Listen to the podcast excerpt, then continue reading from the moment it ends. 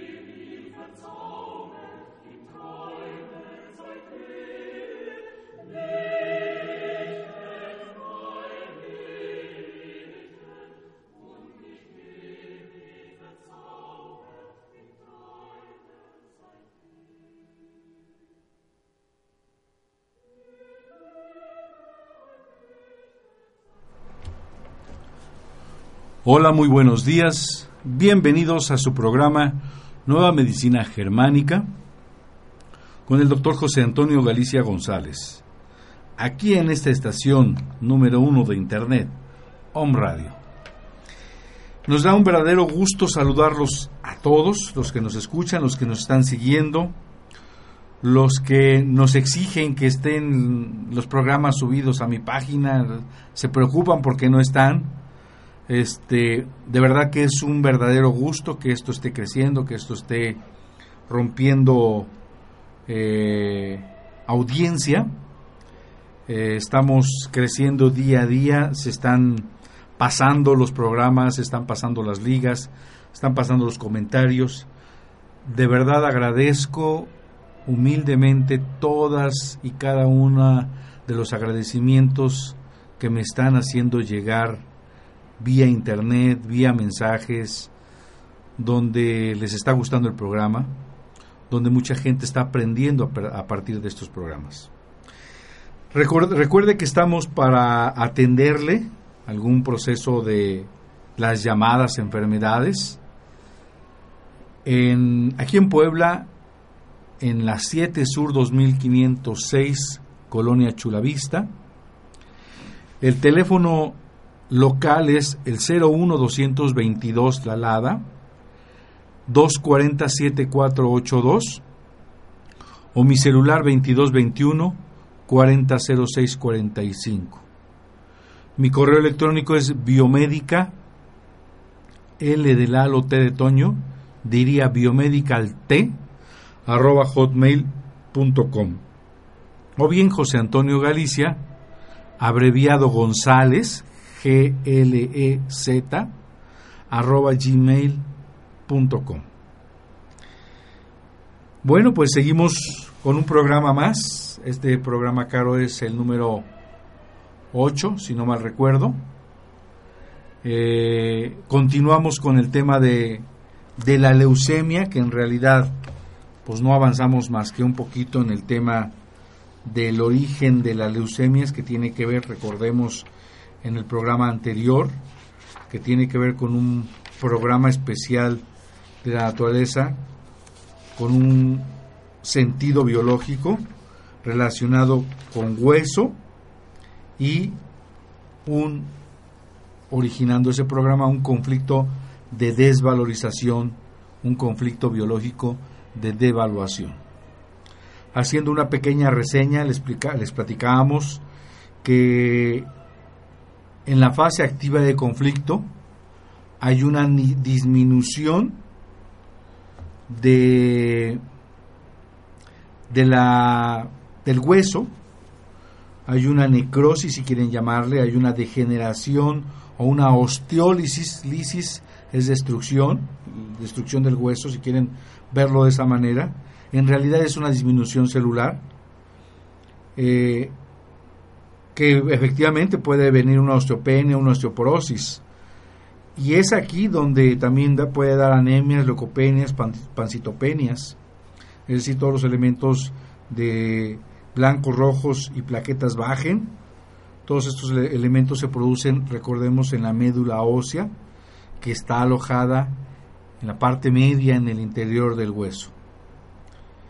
Eh, y que en la fase de curación o en la fase de solución hay eh, un, un, crecimiento de la formación de las células eh, internas del hueso, en este caso de los blastos, se empiezan a, reproducir miles de blastos.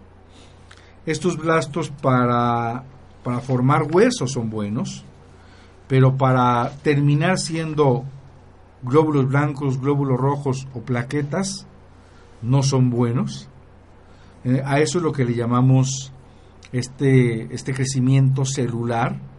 Y cuando vemos que estas células exceden cierto límite, ya sea que vayan hacia la periferia y encontremos en vena periférica blastos, o saquemos una biopsia y veamos miles de blastos, es a lo que hemos interpretado erróneamente como cáncer en la sangre, como leucemia. Recordemos que cuando se hace el diagnóstico de leucemia, el paciente ya está en una fase de curación de una necrosis, si quieren llamarle de un cáncer de hueso, que probablemente no nos dimos cuenta y que se va a presentar por un fuerte conflicto de desvalorización, un fuerte conflicto, un severo conflicto de autodevaluación.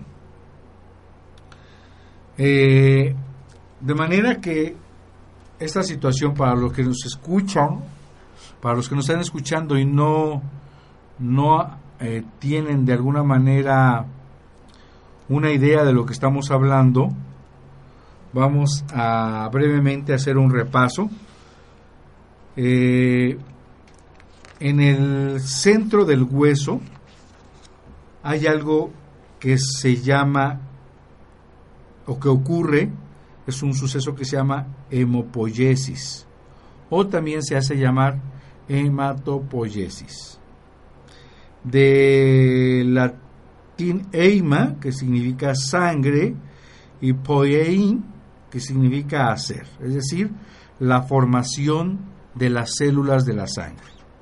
Entonces, la hematopoiesis se puede definir como un fenómeno concatenado que inicia a nivel unicelular de autoduplicación, seguidos de diferenciación y de maduración, culminando con la producción de elementos que forman la sangre. En este proceso de hematopoiesis, vamos a ver que va vamos a partir de unas células llamadas células madre totipotenciales y pluripotenciales. Estas células se van a dividir continuamente y sus células hijas siguen dos destinos. Unas van a permanecer como células madre, manteniendo esta, esta población, y otras se van a diferenciar en otros tipos celulares con características específicas. Estas células eh, van a formar, por decirlo así, dos tipos o dos linajes. Las llamadas células linfoides, que van a formar linfocitos, que hemos mm, mal interpretado como elementos de defensa. Para la nueva medicina germánica, habríamos que replantear ese famoso sistema defensivo. Estas células linfoides van a formar linfocitos y células mieloides que originan en la propia médula los granulocitos, los monocitos y las plaquetas. Esta cascada de células que se van desdoblando por llamarle de una manera para que nos entienda la gente que no sabe medicina, van a terminar siendo de estas células blásticas, van a terminar siendo glóbulos rojos, plaquetas y glóbulos blancos. De manera que en la médula ósea, ¿sí? Ahí, eh, por ejemplo, en el adulto, se va a producir 2.5 billones de, de eritrocitos. 2.5 billones de plaquetas y un billón de granulocitos por kilo de peso corporal. Más o menos esta producción se ajusta con gran exactitud a las necesidades de cada organismo. Por lo tanto, la médula ósea se encuentra en el conducto de la médula, conducto medular de los huesos largos y en las cavidades de los huesos esponjosos. Se distingue una médula ósea roja hematógena que debe su color a la presencia de numerosos eritrocitos en diversas fases de maduración y a médula ósea amarilla rica en células adiposas y que no produce células sanguíneas. De manera que ya más o menos comprendimos un poquito el tema de dónde se forman las células. Este cómo lleva este proceso llamado hematopoiesis la formación de, de estas células. En la medicina alopática hemos eh, interpretado la leucemia, eh, etiquetamos como un proceso de leucemias agudas, leucemias crónicas,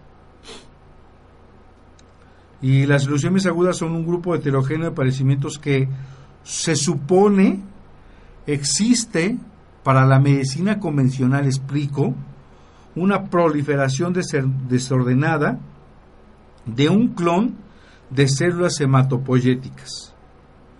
La falla de los mecanismos de control vegetativo del crecimiento clonal mutante casi siempre se debe a cambios, según la medicina convencional, a genes reguladores que conduce a una superproducción sin sentido de células incapaces de madurar y funcionar normalmente. Eh, cuando el doctor Hammer nos, platicaba sobre el tema de los blastos, nosotros cuando vemos que los blastos en medicina si caen en manos de un oncólogo, hematólogo, y vemos miles de blastos en periferia, en realidad el diagnóstico y el pronóstico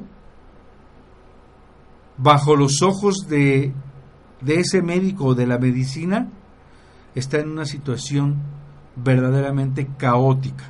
De hecho, el, el médico le vuelve a impactar o puede volver a impactar un nuevo conflicto biológico al paciente diciéndole que en realidad eh, en cualquier momento puede fallecer por la cantidad de blastos que él está viendo.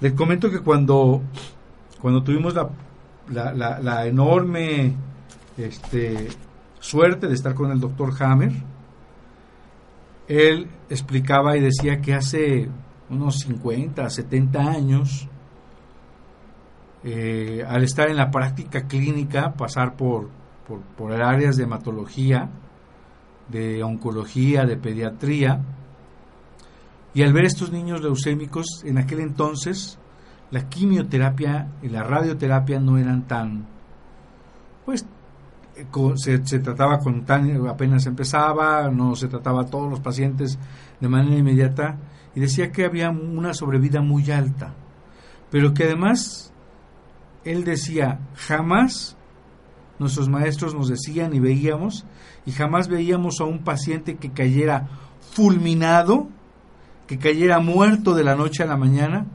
por tener miles de blastos en periferia. en realidad, en realidad no pasa nada. Eh, nosotros le tenemos un impacto, un miedo terrible a esta situación de los blastos en periferia. Y en realidad, créanme, se los puedo garantizar, no pasa absolutamente nada. De manera que todo eso, estos programas son programas inteligentes. El paciente que tiene leucemia ya está en una fase de curación o en una fase de vagotonía y eh, en realidad hubo un conflicto de autodevaluación anterior a él que ya resolvió, que no hay que ir a resolver, sino a ubicarlo para evitar recaídas, a, a ubicarlo para saber cuándo fue, qué tiempo atrás fue, para saber el tiempo que va a durar la fase vagotónica, saber qué, qué tan intenso fue el conflicto, saber la masa del conflicto, la intensidad con que impactó, para saber qué tanta sintomatología o qué tan intensa la sintomatología va a desarrollar. Recordemos que pequeños conflictos de desvalorización leves van a impactar áreas cerebrales que un área cerebral que rige los vasos sanguíneos y tejido conectivo. Un conflicto moderado va a estar relacionado con cartílago y con nódulos linfáticos.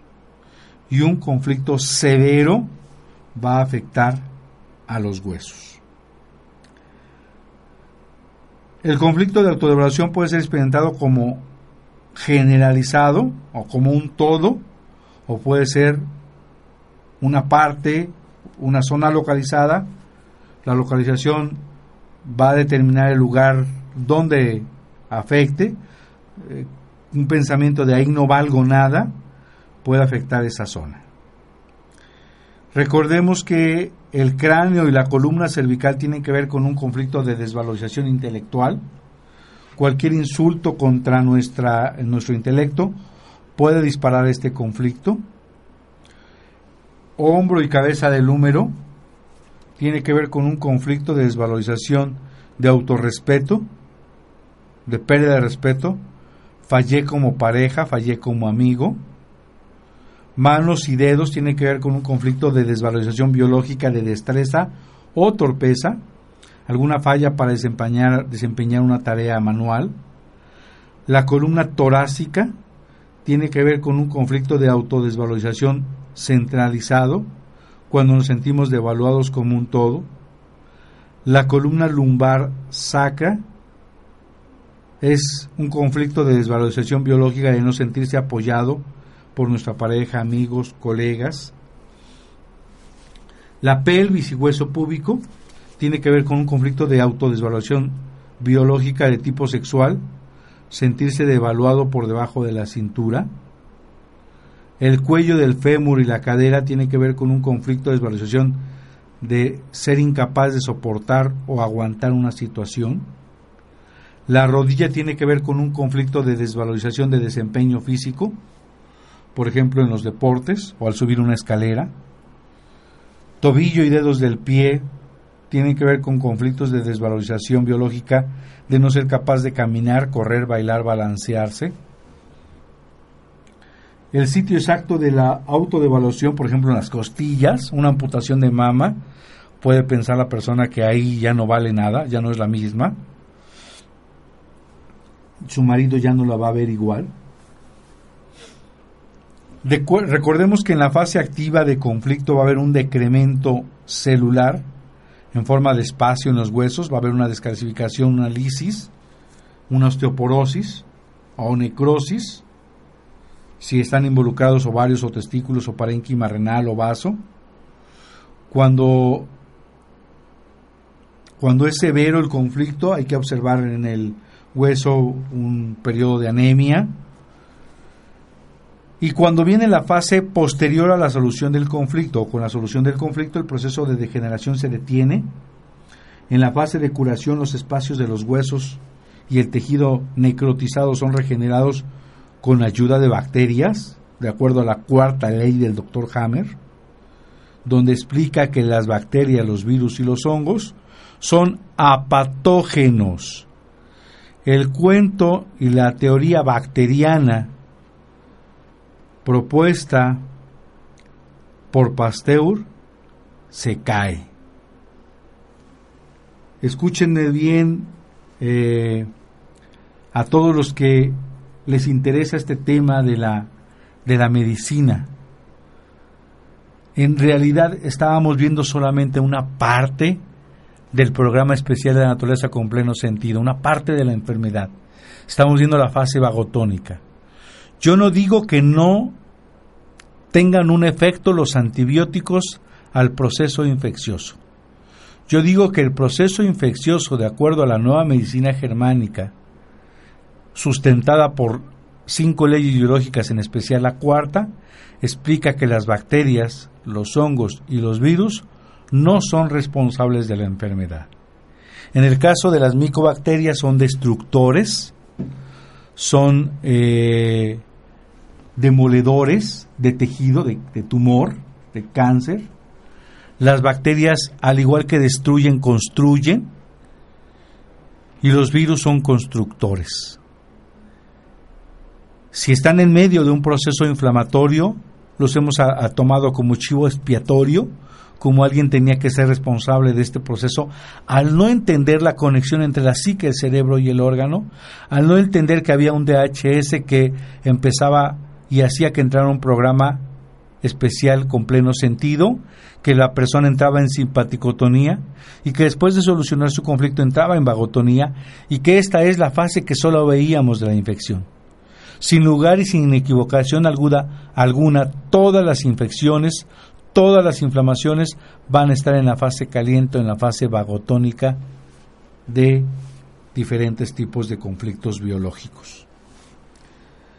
De manera que la bacteria nos va a ayudar a construir este proceso nuevo. Debido al aumento de volumen, que es un gran indicador de la curación, hay una capa que recubre a los huesos y se llama periósteo. Esta capa se extiende, lo cual va a producir un fuerte dolor. En varios de sus libros, el doctor Hammer explica que la mayoría de las veces, puede haber sus excepciones, por recaídas, por síndrome de túbulos, por alguna situación, pero en la mayoría de las veces el dolor se presenta siempre que el paciente está en fase de curación, en fase caliente o en fase vagotónica. Y este dolor que se produce en el hueso se vuelve prácticamente insoportable e insostenible si caemos en un nuevo conflicto de túbulos colectores por conflicto biológico de abandono, de desarraigo o de no pertenencia originando la suma del conflicto, del conflicto biológico en fase activa más la suma de la fase de curación de vagotonía de cualquier programa se suman y hace lo que el doctor Hamel le llama síndrome de túbulos colectores, el único síndrome que reconoce en el tema de la medicina. Me voy a detener más adelante en un programa probablemente especial o al terminar el tema de la leucemia para hablar del síndrome de túbulos colectores. Es de suma importancia que conozcamos qué es el síndrome de túbulos colectores y de, qué importancia es tan, tan, tan, tan, tan fuerte que muchas de las agravaciones, muchas de las, inclusive de las, de las muertes de los pacientes, es por haber sufrido un síndrome de túbulos colectores. Recordemos que aquí ya encontramos la ciática, la gota, la artritis, el osteosarcoma, repetimos ahí que este es cuando se forma el hueso, el crecimiento de células que están rellenando el hueso en la parte interna por una fractura o por un, una biopsia se rompe el periósteo y entonces estas células nuevas, callosas, crecen más adelante, más por afuera del periósteo y esto le hemos denominado osteosarcoma o bien osteocondrosarcoma. Y le atribuimos como un cáncer peligroso en el hueso y lo primero que hacemos y sugerimos es una amputación de la extremidad, una desarticulación y en realidad uno puede esperar este proceso. Llega un momento en que la bacteria destruye ese tejido excedente y puede la persona llegar a una curación. Mientras no sufra en el camino un conflicto de túbulos colectores que al sumarse con la fase de curación y este estando en fase activa, formarían lo que se llama síndrome, síndrome de túbulos colectores. Entonces la leucemia es la fase de curación de una necrosis de hueso o de un cáncer de hueso, si ustedes lo quieren ver así, como consecuencia de un conflicto de desvalorización severa. Eh, brevemente, las personas que nos escuchan, los eritrocitos, son las células rojas llenas de hemoglobina, esta proteína de pigmento que contiene hierro, la cual se une al oxígeno, eh, que, que va a llevar a todas las células del cuerpo este oxígeno. Tanto los eritrocitos como los leucocitos, los leucos son células blancas y las plaquetas son producidas en la médula ósea. Regresando del corte, hablamos de, las, de los trombocitos que forman las plaquetas. Y recuerde que estamos en su programa Nueva Medicina Germánica con su servidor, el doctor José Antonio Galicia González, aquí en su estación preferida, Home Radio.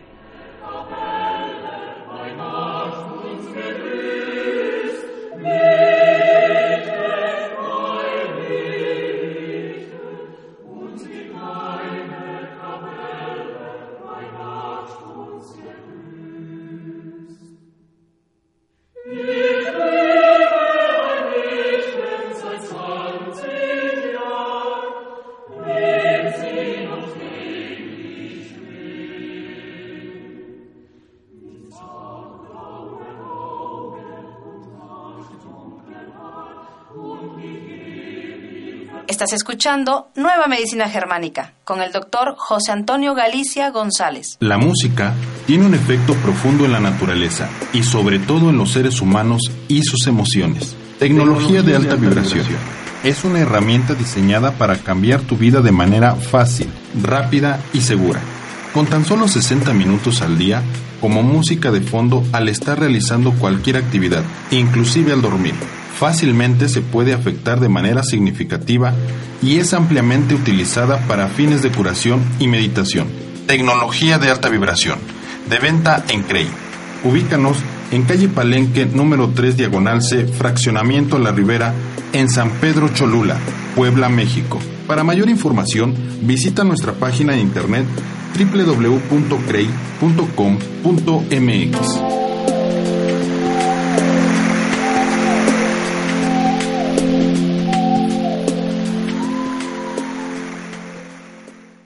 Farmacia homeopática Biomedic. Pequeñas dosis, grandes respuestas. Contamos con el más amplio surtido en laboratorios nacionales e internacionales. DHU, Nartex, BHI, Medicor, Glicer, Regio, Similia, Gel, Boirón. Contamos con material de acupuntura, medicina alternativa, oligoterapia, terapia floral, dinamizaciones, decimales, centesimales, milesimales, cincuenta milesimales y un extenso surtido en tinturas. Teléfono 240-7482. Estamos en la 7 Sur 2506, Colonia Chulavista, aquí en Puebla, México. Farmacia Homeopática Biomedic, pequeñas dosis, grandes respuestas al cuidado de tu salud.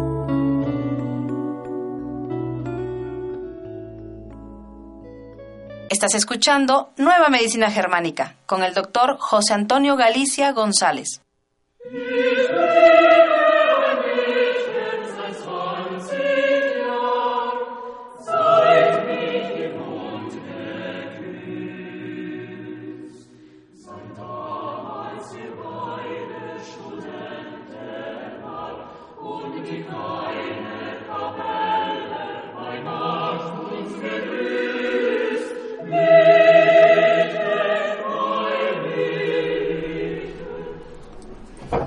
Una vez más estamos con ustedes aquí en este su programa Nueva Medicina Germánica, en esta gran estación, Home Radio, y continuamos con el programa.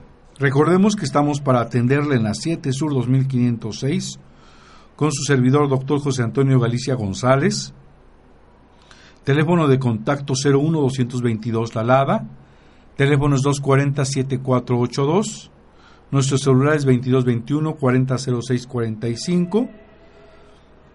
Nuestro correo electrónico es biomédica con B grande lt arroba hotmail.com o José Antonio Galicia González abreviado GLEZ arroba gmail.com. Eh, regresando de esta pausa, les comentábamos que íbamos a hablar del tema de los elementos que se forman en el centro del hueso, en la médula del hueso, y estábamos con el tema de los trombocitos, son plaquetas involucradas en el mecanismo de coagulación de la sangre. Eh, en mi experiencia, eh, he tenido la enorme fortuna, pues ya de ver muchos casos de leucemia. El primer caso que tuve fue antes de conocer al doctor Hammer.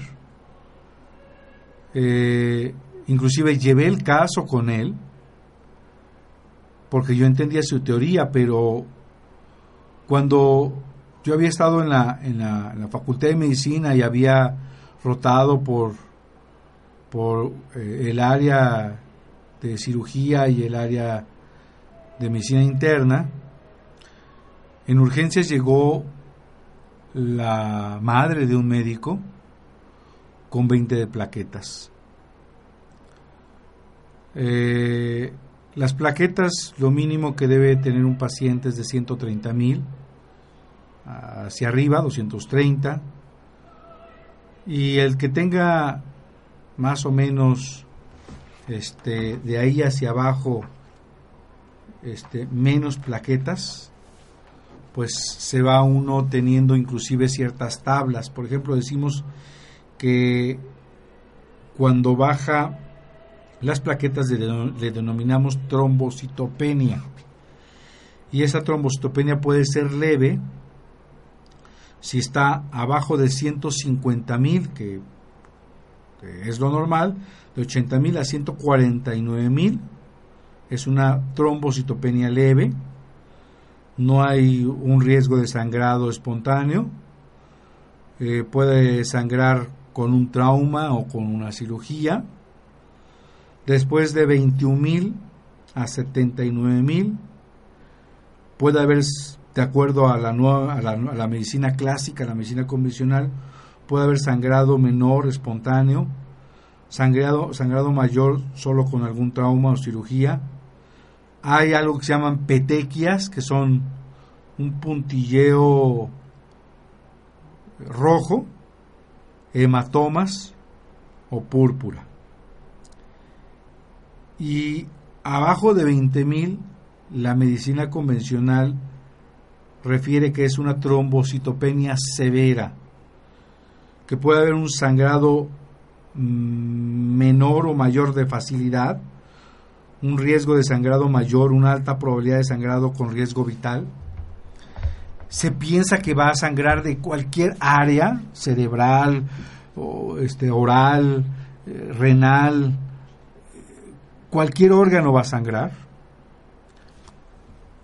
Y no solo genera un temor desconocido hacia el paciente, sino en realidad un pánico colectivo, porque el propio médico entra en temor.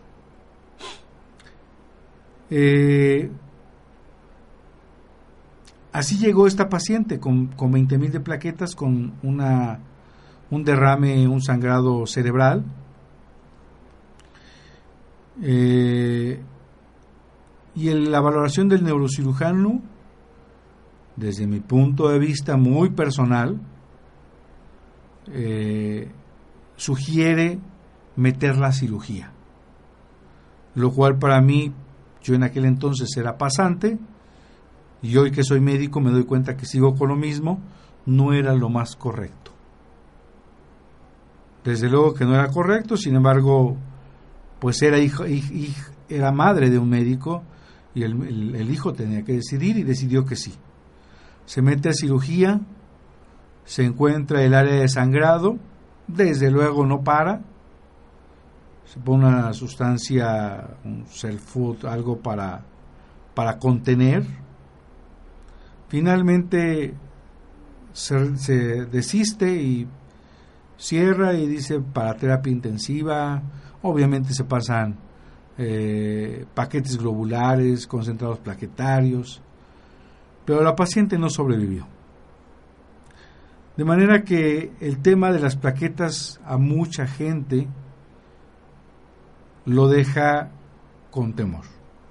Yo llegué en aquel entonces, en el 2002, a Málaga, España, y le platicaba del caso de Ariadna. En aquel entonces una niña de entre 4 o 5 años, en el 2002, que tenía y que había llegado a mi consultorio con dos de plaqueta, no 20, dos. Y en aquel entonces yo recuerdo y le dije al doctor Hammer, yo ya entendí totalmente toda su, su propuesta y su descubrimiento científico. Solo dígame qué hago, porque tiene dos de plaquetas. Y la medicina me ha enseñado que esto es un eminente peligro y riesgo para la vida. Y la contestación que me dijo es, no pasa nada. Tú le inyectas más miedo que el propio paciente pueda tener. Sus familiares le van a llenar de pánico y en cualquier momento se puede sentir abandonada, aislada y puede recaer ya sea en un conflicto de sangrado porque tenga una hemorragia que pueda que no iba a ser seria o complicada, pero el pánico, el que lo metas a un hospital, puede generar una consecuencia más grave. Quítate el miedo, no pasa nada. Y sigue adelante. Pues así lo hice, vine a México, a Puebla, platiqué con la madre y me dijo, ¿qué te dijo el doctor Hammer? Le dije, que no pasa nada. ¿Cómo? Si tiene 12 plaquetas, mi hija me la había llevado con epistaxis recurrentes, pues por lo menos diario. Le había ayudado algunas terapias que, de las cuales yo me apoyo, que nada tienen que ver con nueva medicina germánica, pero que me permiten apoyarme, me permiten ayudarme y que el doctor Hamen inclusive en uno de sus libros uh, explica que cuando hay dolor se debe aplicar eh, varios sistemas, los que sean, que no hagan daño, lo mismo para cualquier proceso de enfermedad o de sintomatología, se puede utilizar cualquier sistema terapéutico, siempre y cuando no vaya en contra de las reglas o de las leyes de la nueva medicina. Y así le hice saber, le, dije que tuviera, que se quitara el pánico, que no iba a pasar nada, y la paciente efectivamente fue subiendo plaquetas. Obviamente yo le hice algunas otras cosas de las cuales me he ido especializando, la necesidad hace que pues que busquemos nuevas herramientas. Eh, me ayudé de la homeopatía, me ayudé de las de la vea oncología o de la de la de las fitoterapia china o de la medicina tradicional china en el área de la fitoterapia y se llama vea oncología porque no solo utiliza plantas, utiliza animales, utiliza minerales, por eso se llama vea oncología eh, me ayudé de una técnica en medicina tradicional china que se llama moxibustión. Empecé a trabajar con esta técnica de poner calor en puntos de acupuntura. No solo fui, vi un paciente, empecé a ver muchos pacientes.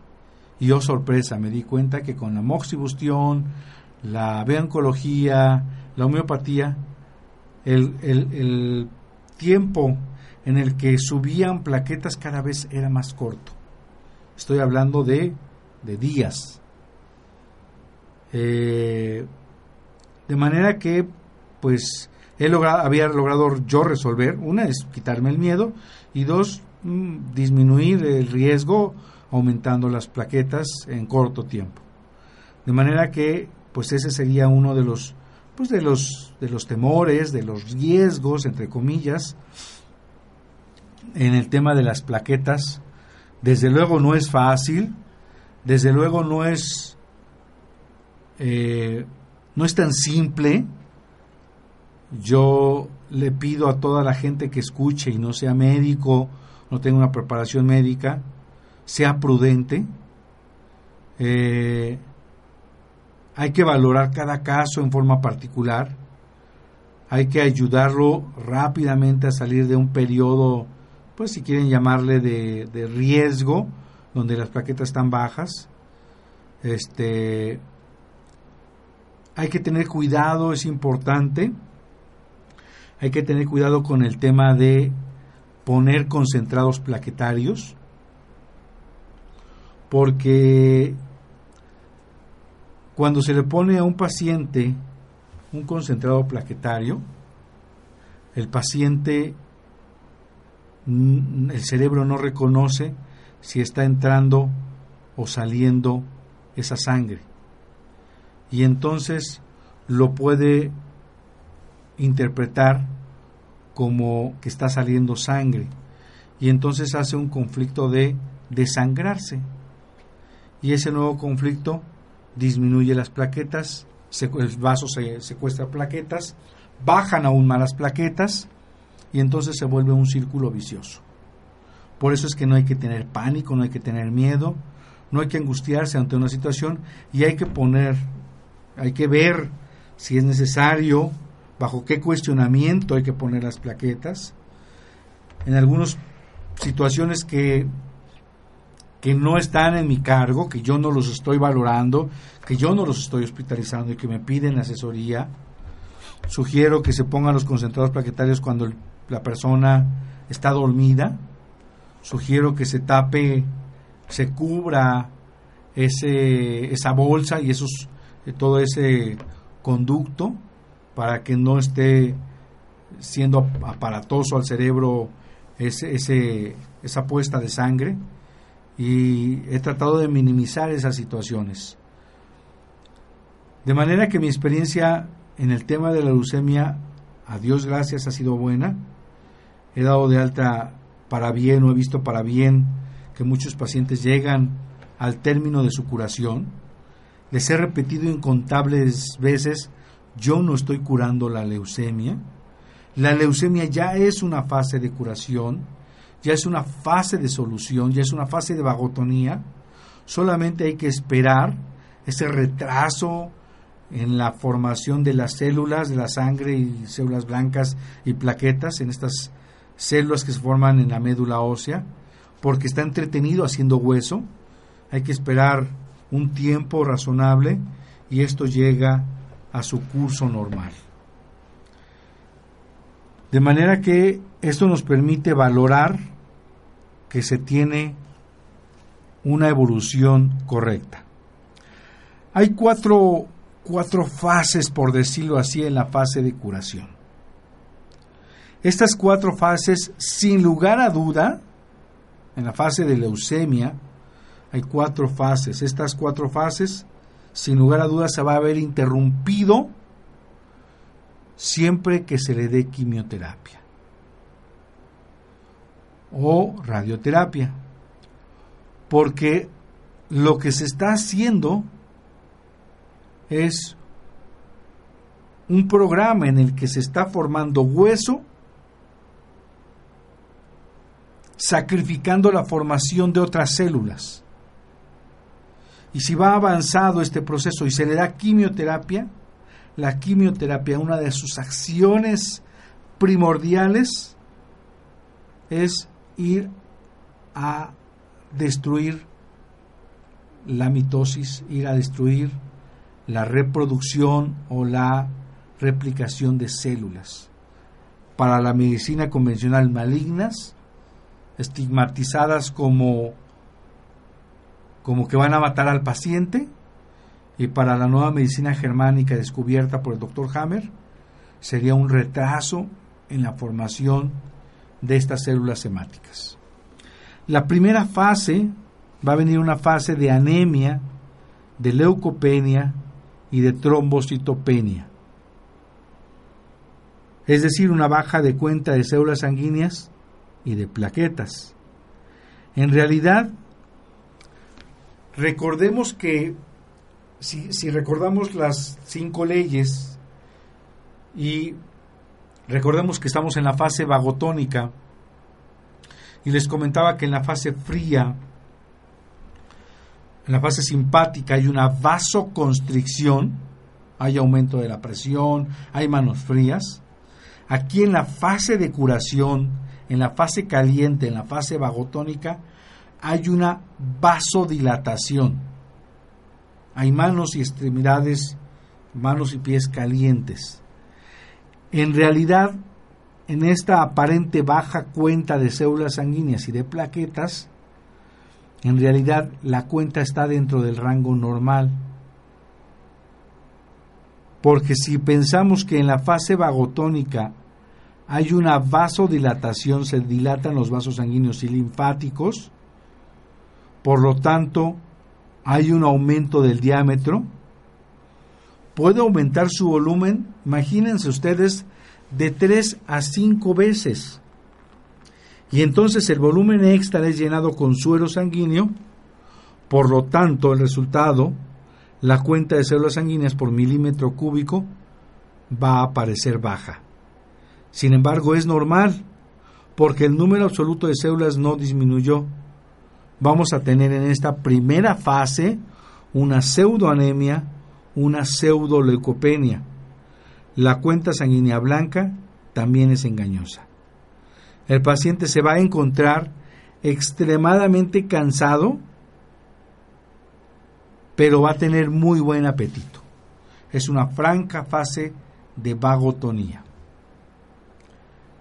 La trombocitopenia, ya habíamos hablado, que es una baja cuenta plaquetaria, eh, puede sangrar fácilmente, puede haber un sagrado inesperado, inclusive en interno, lo cual puede llevar a un conflicto de desangrarse, ya les comentaba yo. Y el resultado es que las plaquetas bajen aún más. Se pone el paciente en un círculo vicioso. Esta fase es diagnosticada como leucemia aleucémica, porque no hay un aumento en los blastos todavía. Hay una segunda fase de la leucemia en la cual tenemos anemia y trombocitopenia en curso, pero también hay aumento de los leucocitos. Debido a que estos nuevos leucocitos son inmaduros y de baja calidad, le llamamos leucoblastos, ya que son precursores de leucocitos. La razón por la que son de baja calidad es porque realmente son usados para rellenar y reconstruir los espacios en el hueso. Para ese trabajo sí son adecuados. De hecho, son tan de baja calidad que no tienen la capacidad de dividirse. A pesar de que no hay mitosis celular, escuchen ustedes bien esto, a pesar de que no existe mitosis, los blastos ya no hay mitosis, la medicina convencional va a etiquetar a estos leucos inmaduros o leucoblastos como células cancerosas malignas. El incremento de los leucoblastos es bien importante que escuche usted esto, es una señal de que la médula ósea se está curando. Entre más grande es la masa del conflicto, se producen más leucoblastos en la fase de curación. Algo bien importante es que los leucocitos normales permanecen en el rango estándar. Estos no son afectados por el incremento en el número de blastos o leucocitos inmaduros. Así que realmente solo tenemos un incremento en el número de leucocitos inmaduros y no en el, leucocitos que tenemos en nuestro sistema sanguíneo. La leucemia es el signo positivo de que la producción de sangre ha comenzado de nuevo. En esta fase en la que la mayoría de los casos de leucemia son detectados porque el paciente se encuentra extremadamente cansado y se siente enfermo, también por los síntomas de curación a nivel cerebral tales como dolores de cabeza, mareos, náuseas y fiebre, son signos inequívocos de curación. Son signos de que el paciente está en fase de vagotonía o de curación.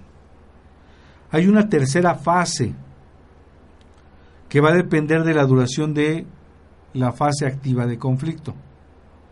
Aquí tenemos que las células rojas comienzan a multiplicarse rápidamente. La calidad de estas primeras células sanguíneas nuevas también es muy baja. Son llamados normoblastos. La medicina convencional etiqueta estas células rojas inmaduras como también malignas. Por ejemplo, eritemia, que es una cuenta alta de normoblastos. Si la cuenta de leucoblastos y normoblastos es muy alta, esto se da con una gran masa de conflicto, los hematólogos etiquetan a, esta, a este proceso como eritoleucemia, que usualmente es tratada con altas dosis de quimioterapia, pseudoquimioterapia. Las complicaciones potenciales durante la fase 3 son fracturas espontáneas, las cuales pueden ocurrir si la fase activa de conflicto fue de larga duración, o por una biopsia, y puede complicarse a un osteocondrosarcoma, o si le da quimio, se puede interrumpir tantas veces se le dé quimio, tantas veces se, se interrumpa este, estas fases. Y va a volver a comenzar. La fase 4, el paciente se encuentra fuera de la zona de peligro. Los leucoblastos y los normoblastos inmaduros son degradados en el hígado y eliminados. A partir de entonces se producen células de buena calidad. La cuenta plaquetaria regresa también a la normalidad.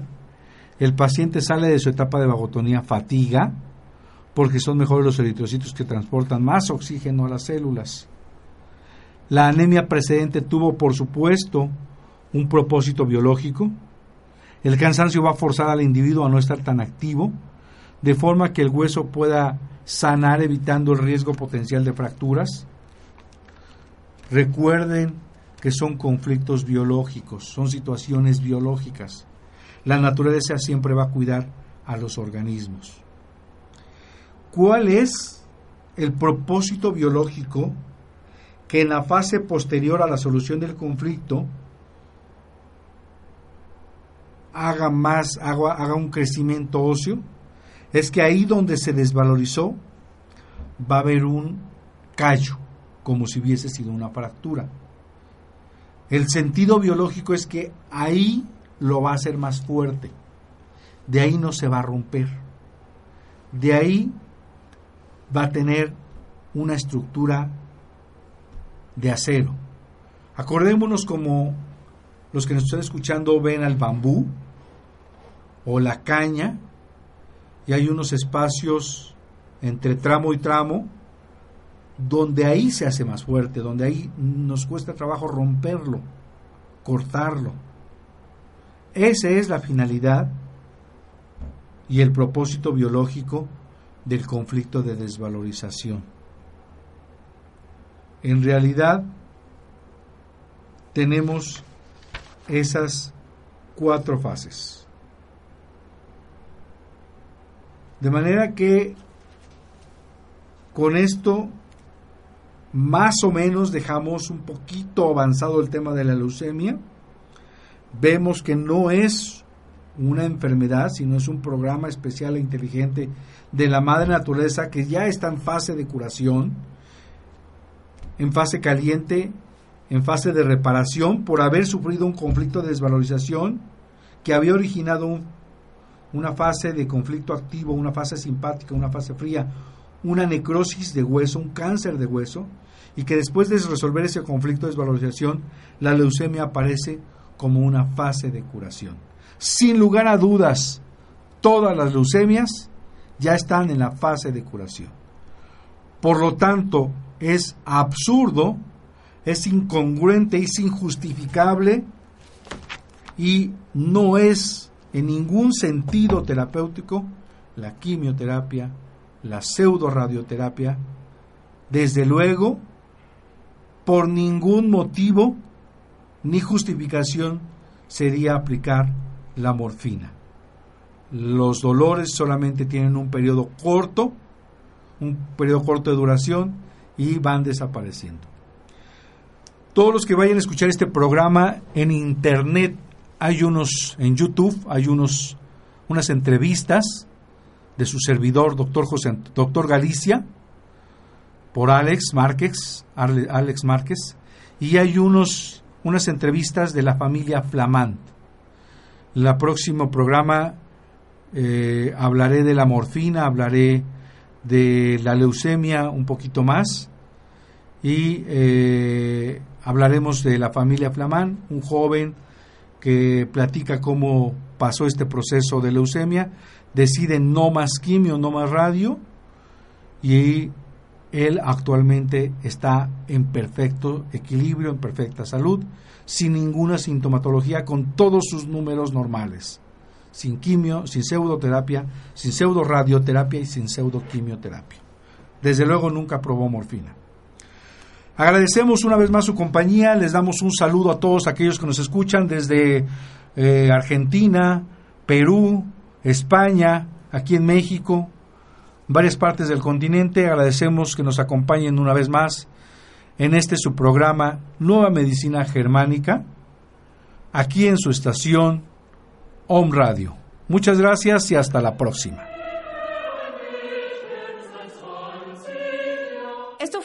Hoy. Te esperamos el próximo programa para conocer la relación entre mente y cuerpo en Nueva Medicina Germánica.